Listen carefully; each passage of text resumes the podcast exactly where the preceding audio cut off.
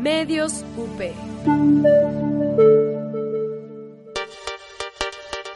Radio UP es una estación universitaria. Las opiniones y comentarios expresados en este programa son responsabilidad de quien los emite. Los participantes autorizan las transmisiones sin fines de lucro.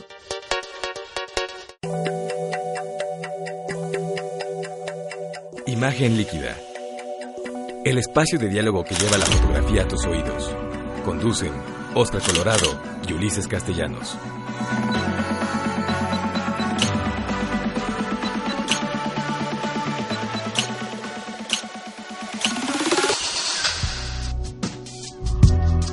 ¿Qué tal amigos? Que sean bienvenidos al programa número 61 de Imagen Líquida. Y hoy es un programa especial por todos lados. Primero porque es nuestra primera transmisión por Facebook Live. Estamos en este momento en vivo y en directo desde la cabina A de Radio UP. Nos pueden escuchar desde luego en vivo a través de nuestra página web, pero también nos pueden escuchar y nos pueden ver desde Facebook Live y podremos estar en contacto. Bueno, ese es el, primer asunto. Eh, tenemos nuestro programa número 60 y le quiero dar la bienvenida a mi querido amigo Ulises, Ulises Castellanos. ¿Cómo estás? Eh, estamos aquí, buenos días, listos para transmitir en vivo esta es la primera vez que hacemos eh, transmisión por acá con los amigos de Facebook Live. Pueden hacernos preguntas, acá los voy a estar viendo y estamos listos, Oscar. Pues buenísimo. Vamos a tener un programa que está dedicado y les va a sonar un poco extraño, sobre todo a nuestros amigos en España, que tal vez no sé si sea tan conocido este género, que es la fotografía de nota roja. Pero vamos a tener varios temas, vamos a tener invitados y lo primero que les quiero contar es en el teaser es que EISA presentó a los ganadores de los equipos fotográficos del año. ¿Qué nos tienes, Ulises? Eh, permíteme, estamos eh, muy contentos también y mandamos saludos a Juan Carlos eh, Valdés porque eh, esta semana arranca el, el decimonoveno Encuentro Nacional de Fototecas. Y ahí vamos a estar, ahorita platicamos un poquito más de eso. también otra noticia interesante va, que vamos a platicar, vuelve la película fotográfica Kodak Ektachrome y nos va a acompañar en un momento más, ya vienen en camino, Luis Barrera, va, él es un fotógrafo mexicano destacado de un género fotográfico que lo mínimo que podemos decir es que es polémico, que es de nota roja. Bueno, pues todo esto y más lo vamos a tener en el programa número 61 de Imagen Líquida, el espacio de diálogo que lleva la fotografía a tus oídos. Y les quiero contar algunas cosas súper rápidas. Primero, que ya pueden encontrar la nueva página de Media Lab UP, que es nuestro eh, laboratorio de medios donde que pertenece Radio UP, y pueden encontrar la página en Media Lab lab.up.edu.mx. En Facebook ya saben que nos pueden encontrar también en Media Lab UPMX, en Twitter medios-upmx. Y muy importante, el programa ya lo pueden escuchar en iTunes eh, si ustedes tienen un dispositivo Apple, pueden poner medios UP y les va a salir en iTunes. Pero también ya estamos en Spotify. Ya pueden seguir la programación de Radio UP en Spotify y lo único que tienen que hacer es se meten a Spotify y en el buscador le ponen medios UP y ya estamos ahora en estas nuevas plataformas Ulises. Y bueno, pues ahora también lo que nos queda es que eh, nos digas nuestras redes sociales del programa. Por supuesto, ahora de que nos pueden ver en Facebook, ya en Spotify. También nos pueden seguir y pueden ver eh, las imágenes de las que hablaremos en el programa en www.imagenliquida.net. Y por supuesto estamos en todas las redes sociales. Estamos en Twitter e Instagram como arroba imagen líquida y por Facebook en arroba imagen líquida radio. Eh, también pueden recordar que mi blog personal es oscarenfotos.com y me pueden encontrar en todas las redes, ya se las saben, Twitter, Facebook, YouTube, como arroba Oscar en fotos, también en Instagram. Y Ulises, pues, recuérdanos tus redes personales. Sí, yo estoy en Facebook aquí eh, como Ulises Castellanos y en Instagram como MX Ulises y en eh, Twitter, perdón, en Twitter como MX Ulises y en Instagram como Ulises-MMX. Bueno, pues sin más, vamos a dar a nuestro primer corte del programa y vamos y regresamos con las noticias.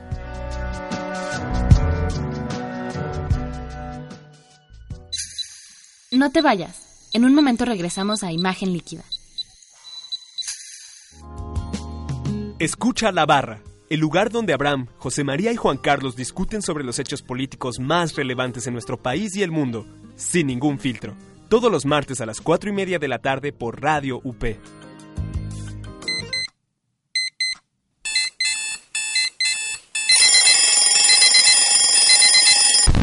Sabemos lo mucho que odias este sonido. Nosotros también. Mejor inicia tu día con Wake Coupé.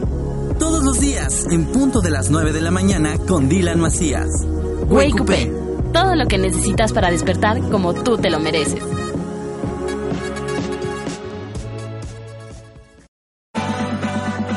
Imagen líquida en redes sociales.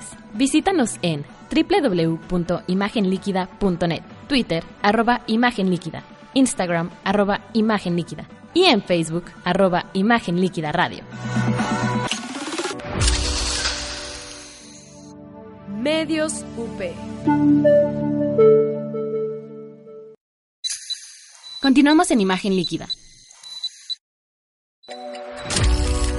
Noticias y actualidad fotográfica. Muy bien. Estamos de regreso en Imagen Líquida y ahora, Ulises, tú nos tienes preparada la primera nota. ¿Qué nos puedes contar?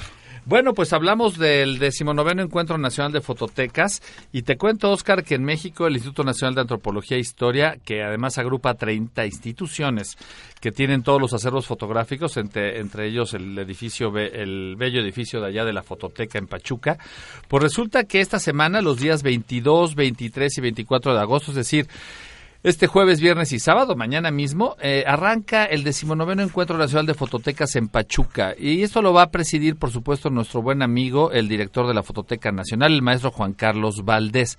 Es un momento que conjunta editores, investigadores, docentes, historiadores, fototecarios y fotógrafos. En otros años hemos estado participando con ellos y la verdad es que es un muy buen encuentro. Esta vez, como cada año, se otorga la medalla al mérito fotográfico y ya salieron los nombres. De Ya hecho, estaban, porque de hecho no los habían anunciado. no, los están, ¿no? anuncian como los Óscares unos, sí, sí, unos días la antes. emoción. Y este año serán acreedores a esta máxima presea fotográfica que ha venido cobrando eh, eh, relevancia en el ámbito fotográfico a la querida Laura Cohen, a Javier Hinojosa, que le ha ido muy bien en los últimos meses, y por supuesto al legendario Antonio Turok. No, pues esto va a estar súper interesante. De hecho, yo, yo voy a estar por ahí mañana en la... En, no sé si vas a ir tú, Ulises, pero yo ya tengo mi hotel y todo listo para ir mañana, que es jueves, viernes y sábado. Eh, va a empezar a las, a las 11 de la mañana, ¿no? Pues sí, empieza temprano, digo, Pachuca está cerquita, pero también está lejos de alguna manera. No es como ir a la colonia Roma y regresar. Sí, ¿no? Eh, tengo que ver unos temas de agenda y trataré de escaparme, si no mañana, el próximo viernes. Sí, yo estaré por ahí y además estaré escribiendo en mi columna en el Universal. Recuerden, en Mirada Universal voy a estar dando cuenta todos los días de qué está ocurriendo por allá en el decimonoveno Encuentro Nacional de Fototecas. Ahí va a estar buenísimo. Bueno, en nuestra siguiente nota les quiero platicar algo. Resulta que necesitas un punto rojo si no quieres salir en la foto. ¿A, a qué me refiero? Bueno, recordarán que en mayo de este año, eh, en la Unión Europea, se dio esta cosa que se llama la General Data Protection Regulation, que es la regulación de la Unión Europea respecto de la privacidad. ¿Y qué significa esto para los fotógrafos? Que no puedes hacerle fotografías en la calle a alguien sin su consentimiento y no lo puedes, no puedes, este, no puedes primero hacer la foto y después pedirles con el consentimiento. Lo necesitas de manera previa. Esto ¿Eso tras en dónde? En, este- en Europa, en toda Europa. Europa, Ah, en la Unión bueno, Europea. bueno. Entonces, bueno, No nos preocupamos. en México no, pero todos los amigos que están en Europa, que están en España escuchándonos en este momento, saben que es un gran, es un gran problema. Bueno, pero resulta que les platico muy rápidamente que en los Países Bajos eh, se realizó el festival culinario que se llamó Harlem Culinaire, que es como, suena como Harlem, Harlem, este, H-A-A-R-L-M, eh, Harlem Culinaire. Ellos encontraron una, una manera de solventar este asunto. Ellos esperaban 70 mil visitantes y lo que hicieron fue a la gente decirle ponte un, un punto rojo, les dieron etiquetas, el que quería se ponía un punto rojo si no quería salir en la foto. Si tú no quieres salir en la foto y no tienes, no das el Mm. consentimiento, te pones la etiqueta roja o se ponían un labial, una, un puntito de, labial. Y entonces con eso ya sabía el fotógrafo en cuestión que ellos, ellos no querían no querían salir en la fotografía. Lo interesante de la nota es que fueron 70 mil asistentes y ¿sabes cuántos quisieron, cuántos no quisieron salir en la foto? ¿Cuántos puntos rojos se dieron? Tres. Solamente Ah, bueno, tres. pensé que iba a ser todo lo contrario. No, resulta que es todo lo contrario. Entonces, eh, eso nos da un indicador interesante respecto de la privacidad fotográficamente hablando. Es un buen tema. Entonces, la gente al final también en las calles va a tener que tener un punto rojo. Pues si no sé, eso, si eh, queremos hacer fotografía de vida cotidiana o si los compañeros de la prensa quieren eh, salir a hacer alguna fotografía, hay que distinguir a los de punto rojo y a los que no traigan punto rojo. Pues ahora, por lo pronto, los que entraron al festival con punto rojo dijeron, yo no salgo en la foto. Y tú nos tienes una, una noticia este, interesante, Sí, Ulises. una que me encanta dar y, y espero sea una primicia absolutamente internacional. Eh, resulta que se mm, que se aliaron dos eh, fantásticos, eh, dos fantásticas instituciones. La Magnum, eh, la agencia Magnum la agencia emblemática de, fotógrafos europea, y por supuesto la famosa destilería de whisky escocés Macallan. Eh, resulta que estos dos han presentado durante una década su serie de Masters, Masters of Photography. Este año la destilería colaboró con Magnum Photos en la edición 2018 y presenta una colección de seis fotografías eh, firmadas de 11 por 14 pulgadas por Steve McCurry, Martin Parr, Paolo Pellegrini, Mark Power, Georgi eh, Picansov y Alex Sot. Resulta que la edición incluye desde luego una botella de whisky, que esto es lo interesante de todo, eh, conmemorativa y que promete seis sabores distintos, uno por cada fotógrafo incluido.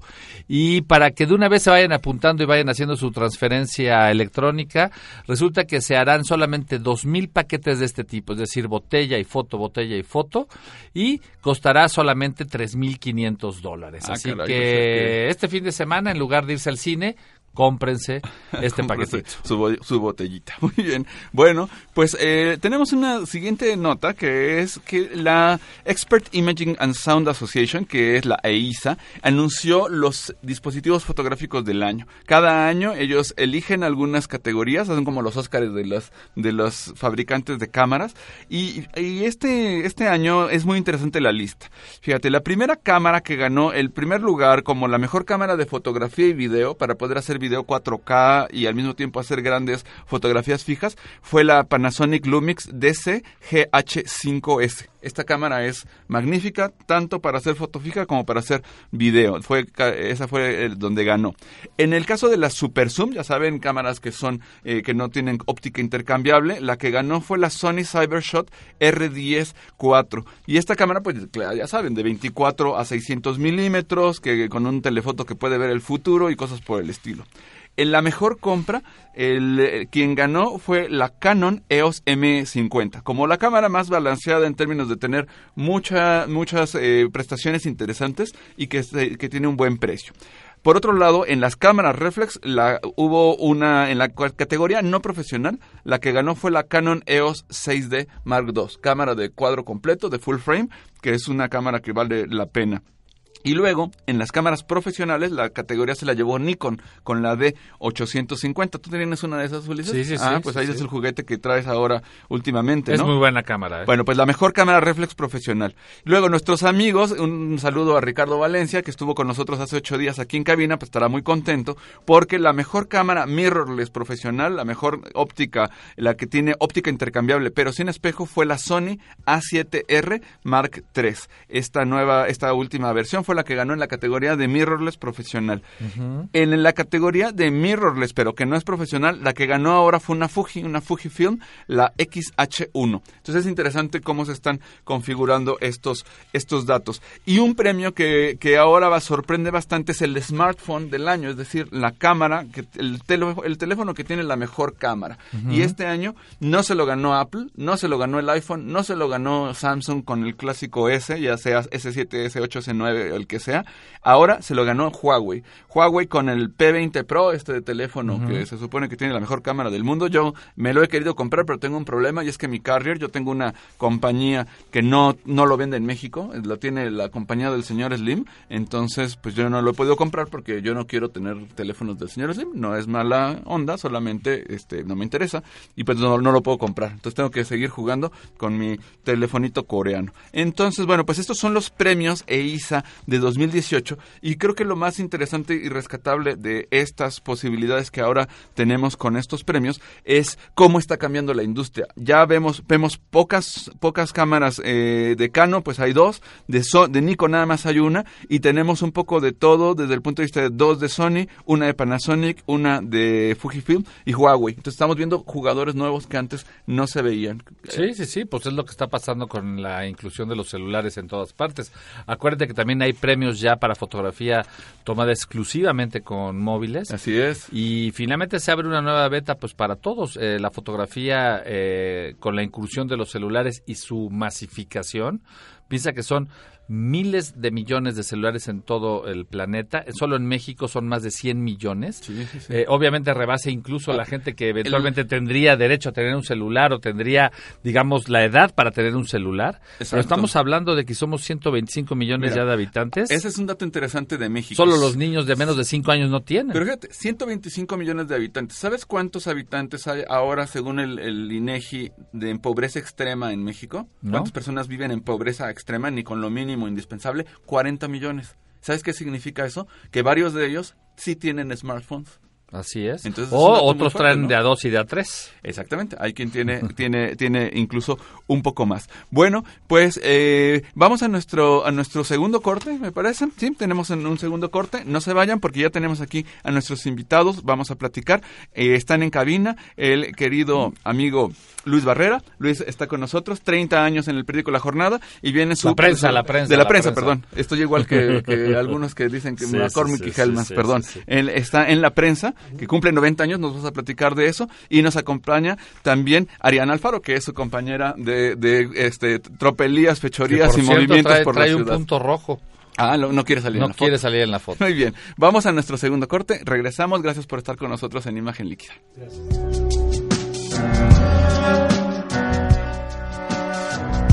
En un momento regresamos a Imagen Líquida.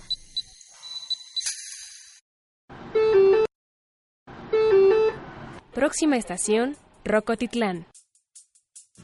Prepárate para abordar lo mejor del rock en español en esta segunda temporada de Rocola. Conoce qué hay detrás de las líneas de transporte que usas a diario. Acompaña tu viaje con sonidos, personajes, palabras y deliciosa comida que le enseñan al mundo cómo hacer las cosas a la mexicana. Soy Dani Rodríguez. Acompáñame todos los viernes de 12 a 1 de la tarde. ¿Estás listo para viajar en el tiempo? Rocola, el espíritu mexicano del rock. Ya sabes cómo se ve el deporte, pero ¿sabes cómo se escucha? ¡Suena pasión!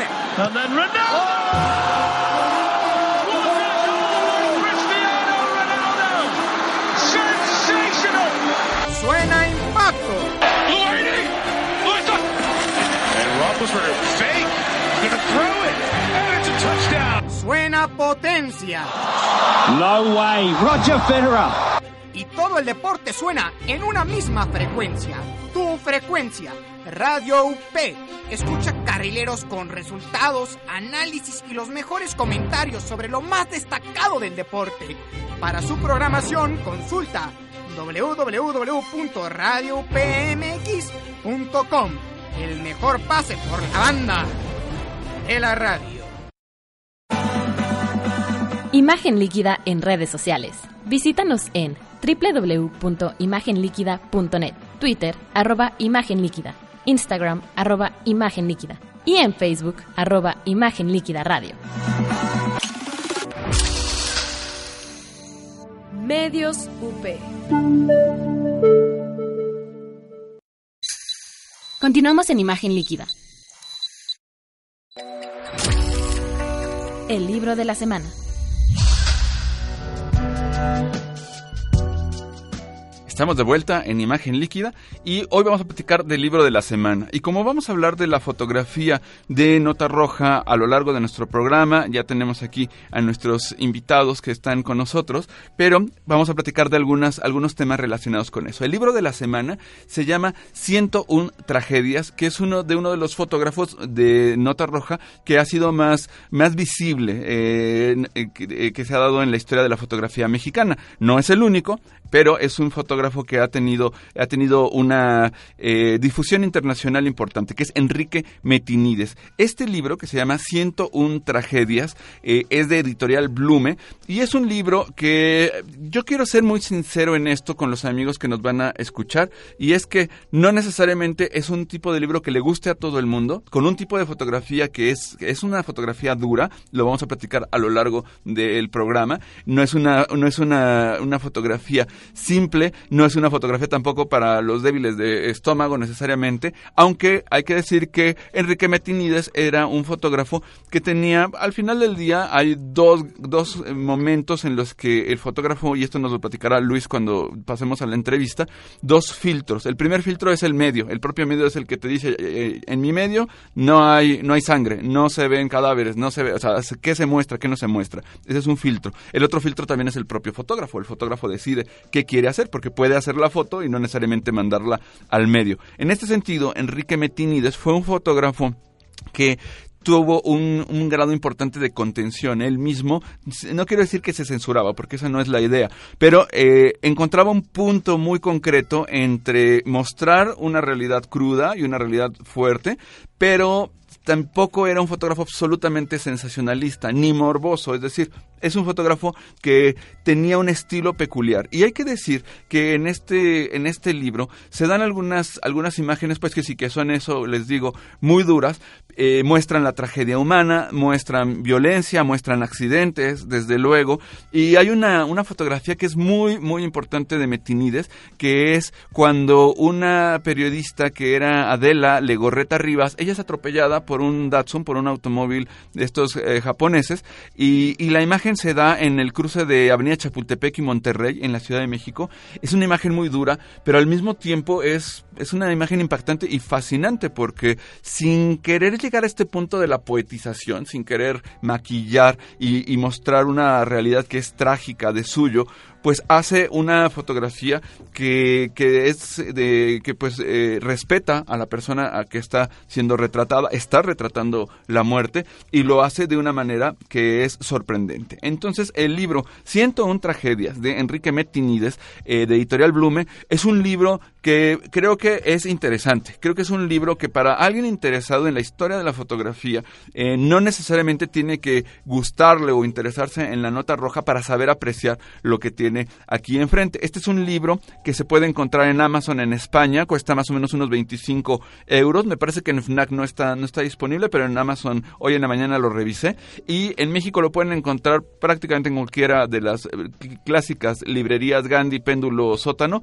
y cuesta más o menos unos 800 y tantos pesos, 840 y tantos pesos. Eh, el libro además contiene un texto de Trisha Sif, esta interesada esta mujer británica que es también cineasta, que hace documental, que ha hecho cosas muy interesantes. Bueno, ella comenta parte de las fotografías de Enrique Metinides y también si quieren echarle un vistazo, si no quieren eh, gastarse los 25 euros de entrada, pueden buscar en ISU, ya saben, ISSUU, y pueden buscar 101 tragedias de Metinides y ahí hay una probadita de los textos de Trisha Sif que están interesantes y algunas de las fotografías del libro. No es todo el libro, pero uno puede darse una idea de qué es lo que se va, a qué es a lo que se va a enfrentar cuando vea las fotografías de Enrique Metinides. Y, y bueno, pues vamos a nuestro siguiente segmento.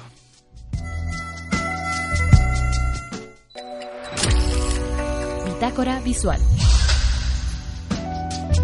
Ulises, ¿qué nos tienes preparado para Bitácora Visual de esta semana? Pues mira, vamos a hablar de la fotografía de nota roja y vamos a hablar de los 90 años del periódico La Prensa. Resulta que la próxima semana el periódico La Prensa va a cumplir 90 eh, años. Déjenme leerles este pequeño, esta pequeña intro de, de Jaime Sabines, del poeta Jaime Sabines. Él escribía hace tiempo, qué costumbre tan salvaje esta de enterrar a los muertos de matarlos, de aniquilarlos, de borrarlos de la tierra. Es tratarlos alevosamente, es negarles la posibilidad de revivir, decía él. Yo siempre estoy esperando a que los muertos se levanten, que rompan el ataúd y digan alegremente, ¿por qué lloras? Eh, nosotros en México tenemos una cierta propensión a convivir con la muerte, ¿no? Ahí están las, las fiestas de, de noviembre, ahí están otras fiestas regionales y demás. Eh, resulta que la, la- el periódico La Prensa nació en 1928, antes de que la nota roja incluso inundaran la narrativa nacional. Hoy la nota roja, digamos, salpica buena parte de los medios, tanto eh, impresos como digitales, y no se diga los medios electrónicos. Eh, ¿qué, qué, qué provoca la nota roja? Yo creo que de alguna manera es un tema que polariza a la sociedad. Provoca morbo, rechazo, angustia, ansiedad o incluso tristeza. Eh, este diario, precisamente La Prensa, eh, nos acerca a estas postales del infierno. Eh, hay que decirlo, la muerte, la, la muerte tiene permiso y circula por varios lados y en este caso circula en, este diario emblemático, eh, no solo de la Ciudad de México, me atrevería a decir que es de referencia eh, nacional. Y por ejemplo, eh, Hemingway decía, lo único que nos separa de la muerte es el tiempo. Es decir, tarde o temprano todos nos vamos a encontrar con ella. Eh, la nota roja es un género dominado claramente por la, por la imagen fija. Eh, sus fotógrafos son auténticos héroes de la imagen. Eh, ya nos contará Barrera lo que ha padecido como fotógrafo de la nota roja. Y conozco a otros que también han eh, sobrevivido a este, a este oficio, a este trabajo en particular. Tú mencionabas ya el libro de Enrique Metinides, que era fotógrafo, por cierto, de la prensa. Y como decía Woody Allen, eh, no es que nos asuste la muerte, es tan solo que no queremos estar allí cuando suceda. Eh, el asunto es que la fotografía, por ejemplo, los orígenes, ¿cuáles son los orígenes de la nota roja? Tal parece que en la época de la Inquisición, los inquisidores marcaban con un aviso, una nota roja, en los portales o en las casas donde o bien acababan de apresar a alguien que sería ejecutado o estaba advertido de que sería ejecutado. Entonces, lo peor que te podía pasar era que salieras eh, del elevador y tuvieras una notita roja en el piso número 14 de tu departamento en la del Valle, porque seguramente vendrían por ti. De ahí se queda el tema de nota roja. Ahora bien, ¿Qué es lo que tenemos registrado en términos de publicación? Parece que a finales del siglo XIX, justamente el último año, 1899, se publicó en Guadalajara las primeras notas respecto de la nota roja. Eh, y el primer dibujo, no fotográfico, obviamente, la primera expresión visual que yo encontré es de Posadas. Y es eh, ya un poquitito más al inicio del siglo XX donde refieren el suicidio de una bella dama, ya sabes, una joven bella dama de veintitantos años que se arrojó desde una de las torres de la Catedral Metropolitana. Y Posada hace un dibujo como se imagina que ella va cayendo. Por supuesto viene cayendo perfecta, el vestido ni siquiera se, digamos, viene ondulado por el viento, ni nada. Esa era una representación de algo que les habían dicho. De lo que ha ocurrido. Y es importante este dato que das porque Posada pues fue el gran, un gran eh, ilustrador, grabador mexicano Sí. que lo ubicamos y se ubica mucho en el extranjero por las Catrinas famosísimas y por todas estas expresiones nacionales, ¿no? Después vendría la incursión de la fotografía y aquí es donde ya estamos hablando de que para el veintitantos, para el 28 justamente es donde aparece, irrumpe el periódico La Prensa, pero ya específicamente con el tema de la nota roja. Cuentan también que en algunos estados de la República los voceadores eh, cuando traían los periódicos de nota roja y hablaban de, alguna te- de algún asesinato, por lo general pasionales y demás, eh, en un derroche de creatividad, los, los, los de talleres, los impresores, que además venían con, con, obviamente, con un poco de rojo en el periódico, se llenaban las, las manos de pintura roja y al azar manchaban los periódicos y este cuate salía a vender los periódicos con manchas de pintura roja que parecían como si los hubiera sacado de, debajo del muerto. Es así como la nota roja empieza a impactar en un país que hoy por día, hoy en día está ensangrentado por múltiples razones. Es un poco de lo que vamos a platicar con nuestros invitados, pero yo puedo adelantarles tranquilamente que si bien la nota roja comenzó con una narrativa sobre asesinatos, eh, pongámoslo, pasionales, uno que otro asalto y accidentes, eh, incluso cuando yo incursioné muy poco en Nota Roja, que fue más bien para conocer y visitar a los colegas por ahí, casi estábamos solo a la casa de accidentes. La famosa ambulancia número eh, de los once, lo que hacía era cazar accidentes. Y entre más eh, terrible fuera el accidente, por supuesto las fotos serían mejor. De ahí están las fotos de Metinides. Pero sí hay un giro en la nota roja de los últimos 15 o 18 años para acá, tan solo en la Ciudad de México, donde el porcentaje de muertes ya no es de accidentes o pasionales, sino que ya tienen que ver claramente con la delincuencia o el crimen organizado. Oye, Ulises, nos quedan un par de minutitos de tu sección y esto es algo que también le voy a preguntar a Luis, pero antes de, eso, hay una cosa que te quiero preguntar. Más allá del contexto histórico, muy interesante, también tenemos otra nota que preparé sobre un poquito de la historia, pero tú, eres, has sido editor eh, de medios de medios eh, nacionales, has sido editor de fotografía. ¿Cuál es esa barrera ética? ¿Se vale, no se vale? ¿Se está explotando con la tragedia? ¿Qué opinas tú como esto? ¿Qué opinas? Mira, yo nunca he trabajado en diarios eh, especializados en nota roja. Como sabes, estuve en Proceso, Excelsior, El Universal, y digamos que ahí había una frontera. Es decir, los muertos normalmente no se publicaban o no se publican, salvo que fueran muertos o escenas relativas a cosas noticiosas. Te pongo ejemplos. Los últimos eh, fotografías que me tocó editar para su publicación en primera plana tienen que ver con actos terroristas, es decir, en Europa, el ataque en, París, los ataques en, en, las Ramblas, hace 15 o 17 años, cuando la caída de las Torres Gemelas en proceso. Todas las veces que me ha tocado tener que seleccionar de un menú de fotografías que tienen que ver con la muerte, en su momento han tenido luz verde en función de que están en un contexto político o de seguridad interior o de seguridad internacional que es clave para su entendimiento el hecho de publicarlas. Eh, ya nos dirán acá las fronteras o no de, en los periódicos que son especializados en nota roja, pero un periódico como La Prensa, eh, salvo que ahorita nos llame Luis Carriles, el director del diario, no sé cuáles son los límites porque vemos cosas auténticamente impresionantes. Ya se han estirado mucho. Bueno, vamos a nuestra siguiente sección y regresamos. No se vayan. Historia de la fotografía. Bien, pues en historia de la fotografía, desde luego que yo no podría dejar de, eh, mencionar a un fotógrafo muy importante estadounidense que se llamó Guigi, que fue este fotógrafo también de notas que, que tenían mucho que ver con el crimen, con los accidentes. Guigi era, se llamaba Arthur Felig, era un ruso, curiosamente, bueno, ahora es Ucrania, donde él nació.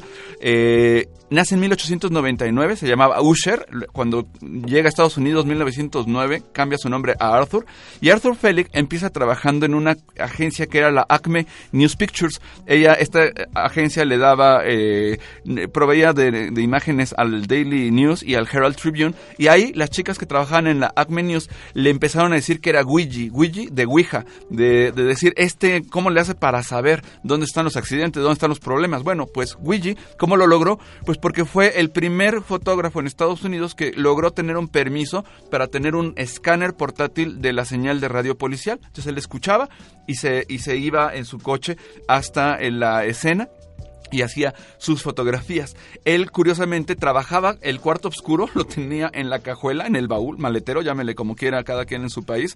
Eh, y ahí tenía el cuarto oscuro, ahí procesaba, procesaba a una gran velocidad y tenía las fotografías listas. Él era freelancer, entonces la pasaba a los diferentes periódicos. Él, su primera muestra importante se llamó Naked City, que eh, es ciudad desnuda, y curiosamente la figura de Ouija, de llegar a hacer fotografías de los accidentes, etcétera, trascendió en dos películas muy importantes. La primera se llamó así, Naked City, de Ciudad Desnuda, de Jules Dassin, de 1948. Y más interesante y menos conocida es la película The Public Eye, El Ojo Público, con Joe, con este Joe Pesci, eh, este actor que es bastante interesante, bastante más mejor de lo que se le reconoce, ¿no?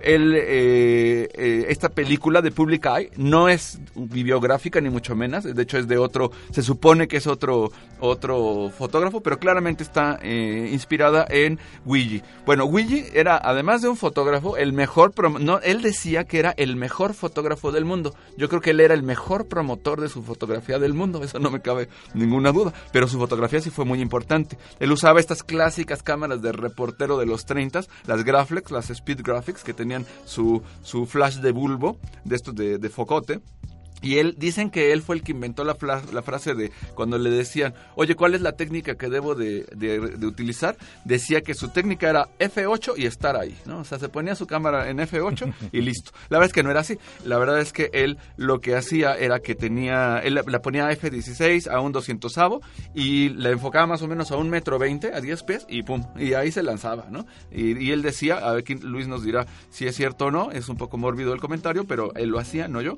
eh, que los cadáveres salían mejor cuando estaban calientitos. Y esa es la historia de Guigi, de Arthur Felig. Él fue muy importante porque además capturó mucho del crimen organizado en algunos lugares, de las estas playas abarrotadas en, este, en Nueva York, y es un referente muy importante en la historia de la fotografía. Bien, nos vamos a nuestro tercer corte. No se vayan porque volvemos con nuestros invitados de la semana.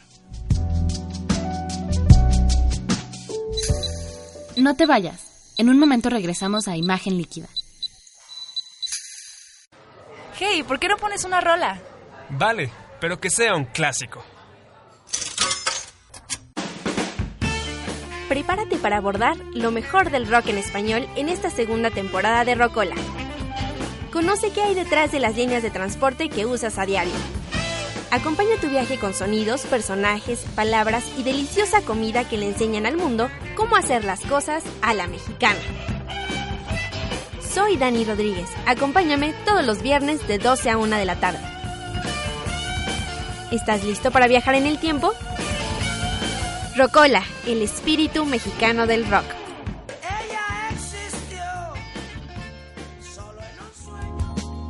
Escucha la barra el lugar donde Abraham, José María y Juan Carlos discuten sobre los hechos políticos más relevantes en nuestro país y el mundo, sin ningún filtro. Todos los martes a las 4 y media de la tarde por Radio UP. Imagen líquida en redes sociales. Visítanos en www.imagenliquida.net, Twitter, arroba Imagen Líquida, Instagram, arroba Imagen Líquida y en Facebook, arroba Imagen Líquida Radio. Escucha, imagina, siente, vive.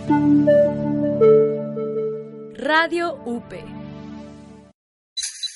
Continuamos en imagen líquida. Invitado de la semana.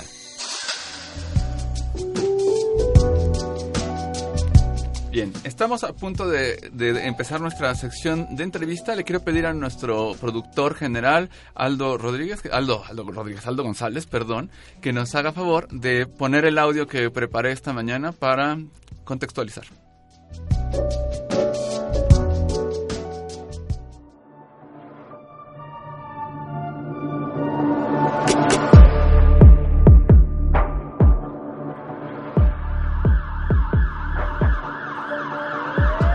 Fotografía de nota roja. De nota roja.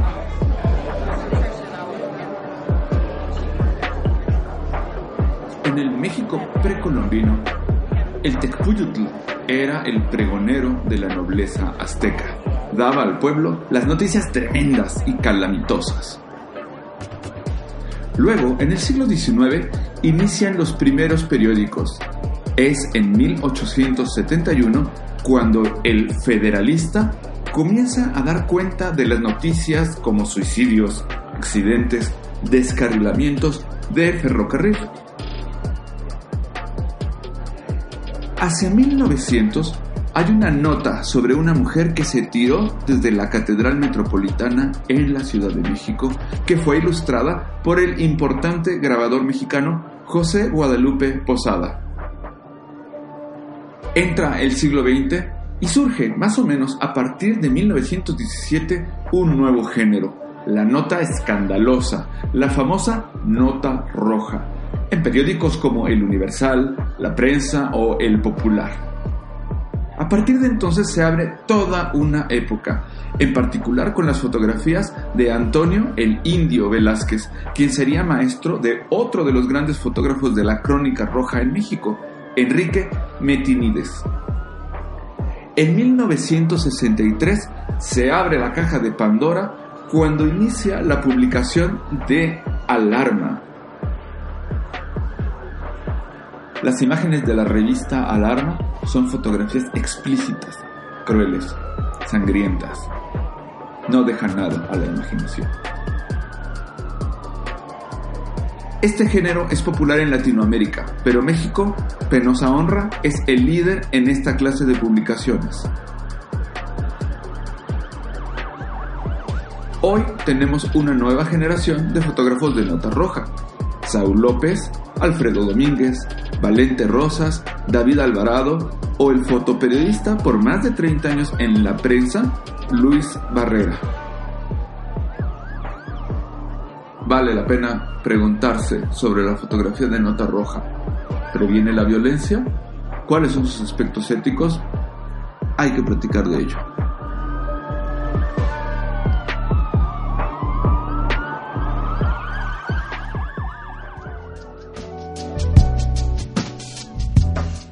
Bien, pues ah, en este contexto, bienvenido Luis Barrera, gracias por estar con nosotros, 30 años en, la prensa como fotógrafo de pues de todo, porque no solamente has hecho fotografía de nota roja, y nos acompaña también en cabina Arián Alfaro. Arián, que eres la compañera de fórmula en este sentido de Luis, muchas gracias por estar en nuestro programa, bienvenidos a la cabina de imagen líquida.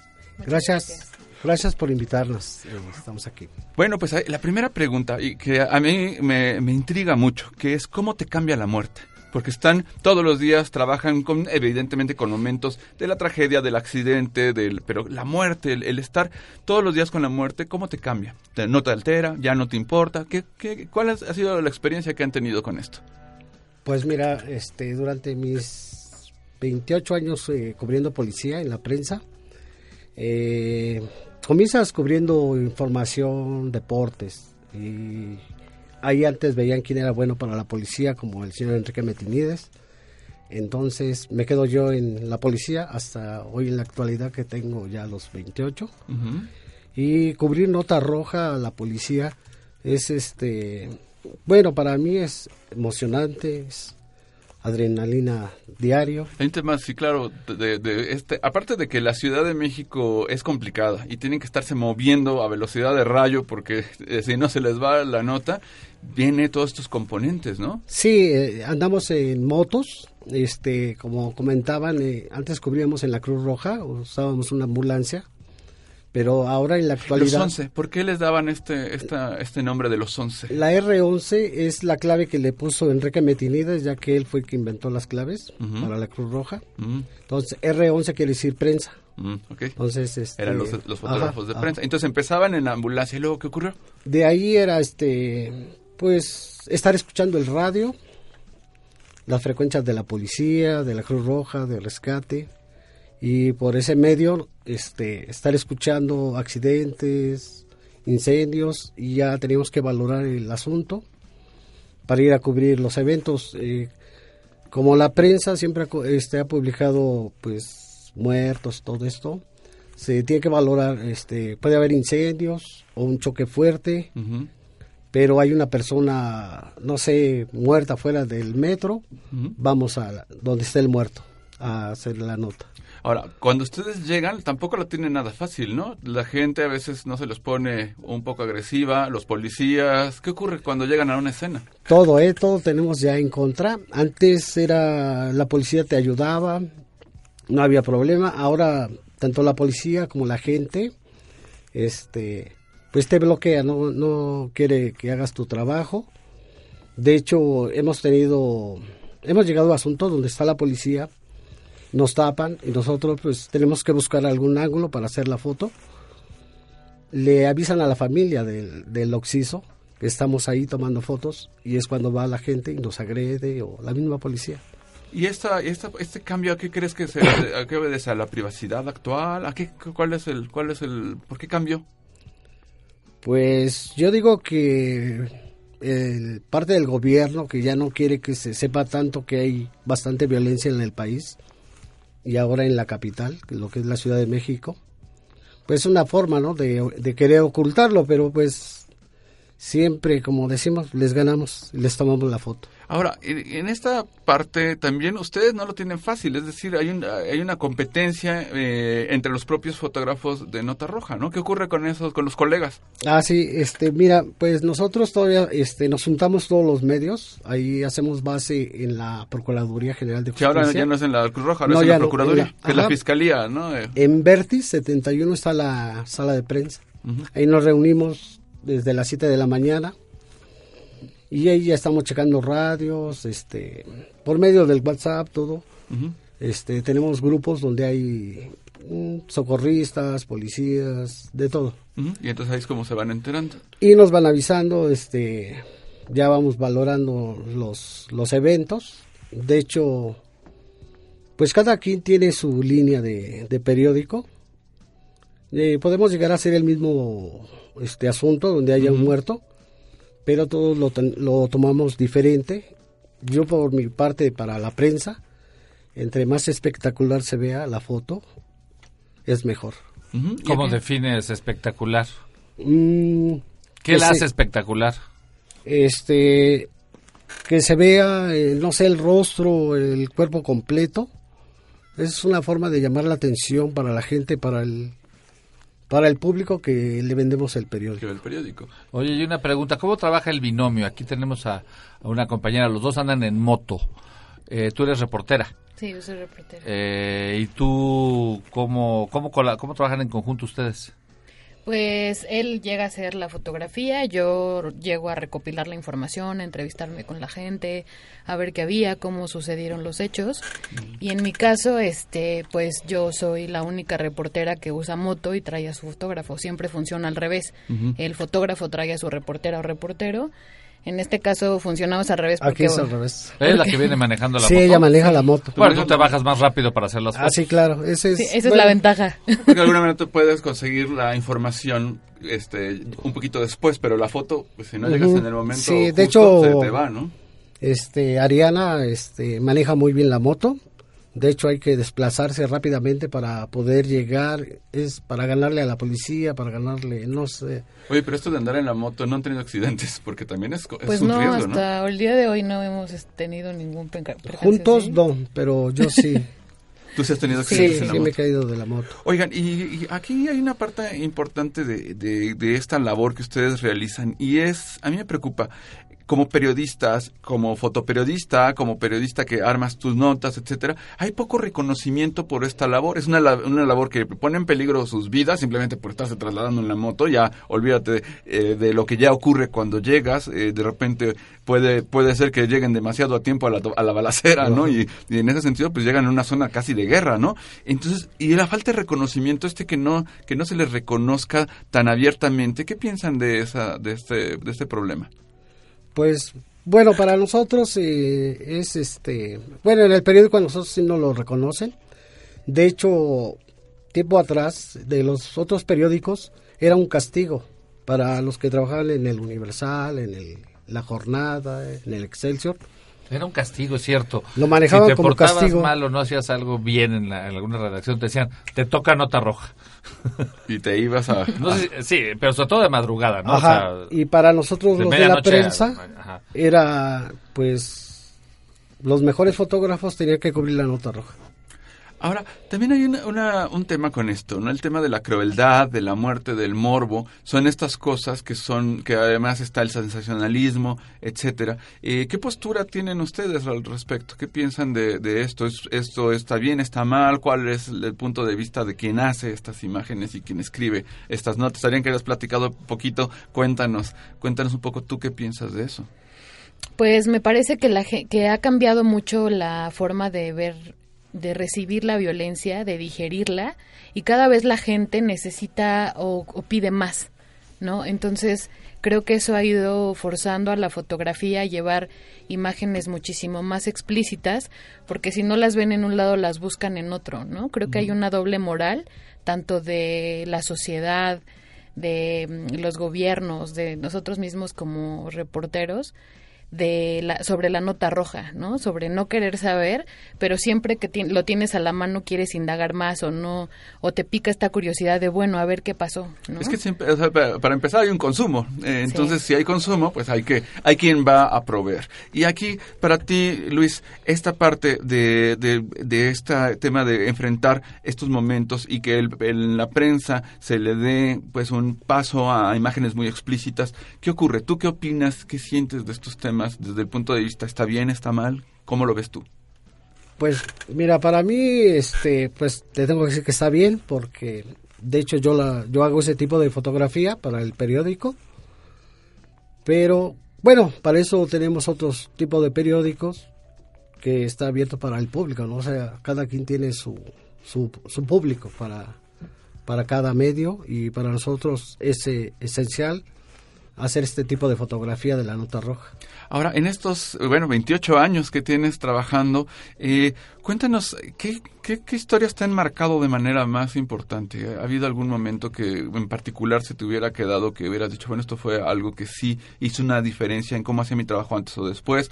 ¿Que ¿Hay alguna historia que nos puedas contar? Pues mira, tengo bastantes. Este, la última vez en el 96 un enfrentamiento que hubo en el Estado de México, en Chimalhuacán, entre dos grupos de políticos. Eh, nos habían invitado a una conferencia el, presidente municipal y al llegar y estarlo entrevistando, comienza una fuerte pelea entre los entre los dos grupos políticos, empiezan a arrojar bombas molotov y se hace la balacera y se hace el, caos ahí, balazos, de todo, y veíamos cómo caía la gente con balazos en la cabeza, muchos ya muertos, y eh, estuvimos ahí en el fuego cruzado, estuvimos haciendo foto. Ahí no se trata nada más de llegué y le tomé la foto a alguien que ya había fallecido, sino que estás en, Estábamos en, la mitad de la violencia. En medio de la balacera. Sí, de hecho cuando platicamos la otra vez eh, en la redacción, él me contaba sobre, y tú contabas, eh, los momentos más álgidos han sido justamente en enfrentamientos políticos, ya sea manifestaciones, operativos policíacos donde, se, donde los tepiteños se resisten, y a él le han dado hasta tubazos, te han roto, los dientes. Tuve este, eh, fui a, a cubrir un enfrentamiento entre taxistas llamados los Pantera con granaderos, allí en Circuito y Misterios y al llegar estaba la, la pelea. Entonces, este, me puse atrás de los granaderos para evitar ser este, agredido. Pero al ir avanzando los granaderos, los taxistas empiezan a arrojar de todo. Y uno de esos me pega un tubo en la cabeza y me sume el cráneo. Ay, Dios mío. Sí me tuvieron que operar, estuve 15 días incapacitado. Qué barbaridad. Sí, fue que sí que fue un, un tema muy muy fuerte. Ahora, hacia el futuro, ¿qué viene, qué viene en esto? ¿Cómo se está moviendo la sociedad? Tanto lo que platicabas, Ariana, del consumo, pasando por los medios, lo siguen privilegiando. ¿A, eh, eh, a qué se, cómo, cómo, ven el futuro de esta, de esta profesión, de esta manera de afrontar el periodismo y de afrontar la fotografía? Pues mira, este, a partir del 2000 a la actualidad ha aumentado la violencia en la Ciudad de México este, ahora podemos ver ejecuciones, este, descuartizados, que se escucha feo, pero es la realidad.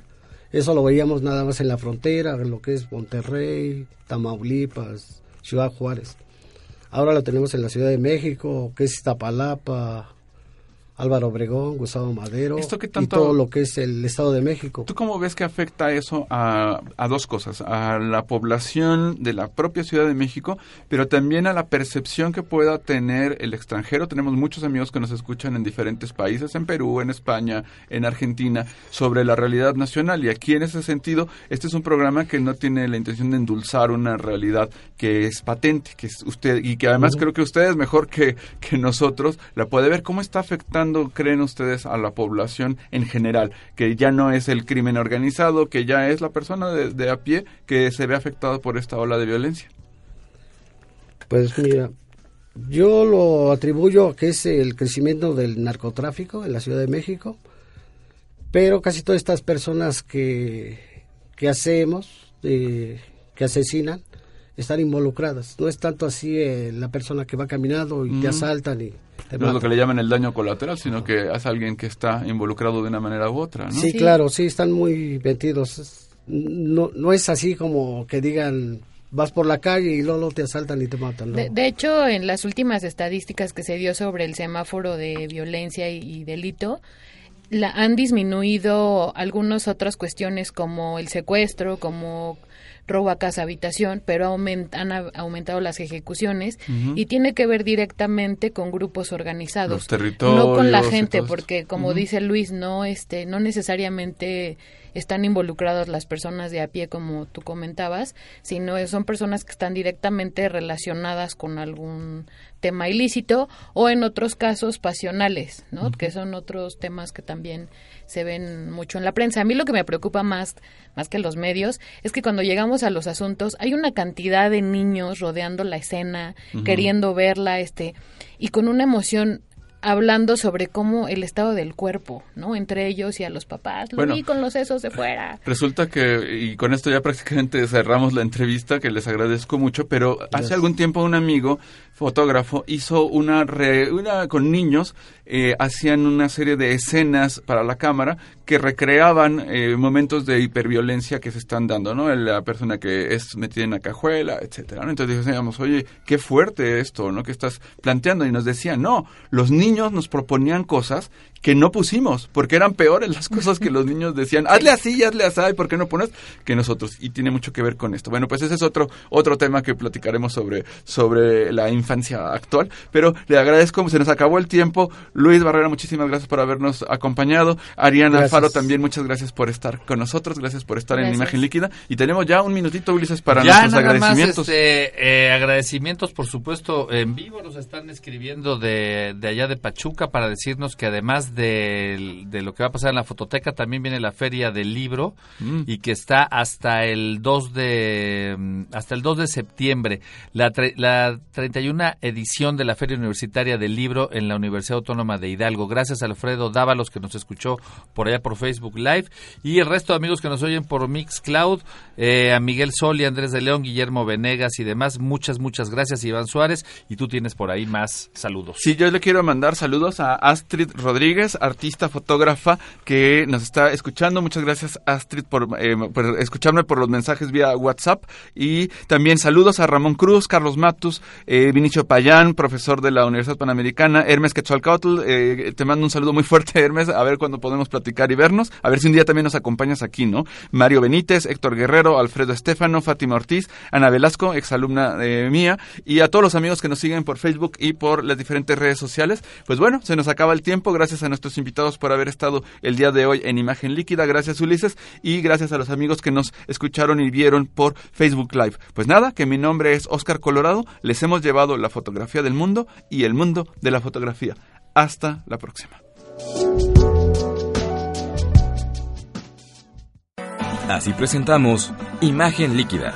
Los esperamos la próxima semana, aquí, en Radio UP. Transmite tu vida.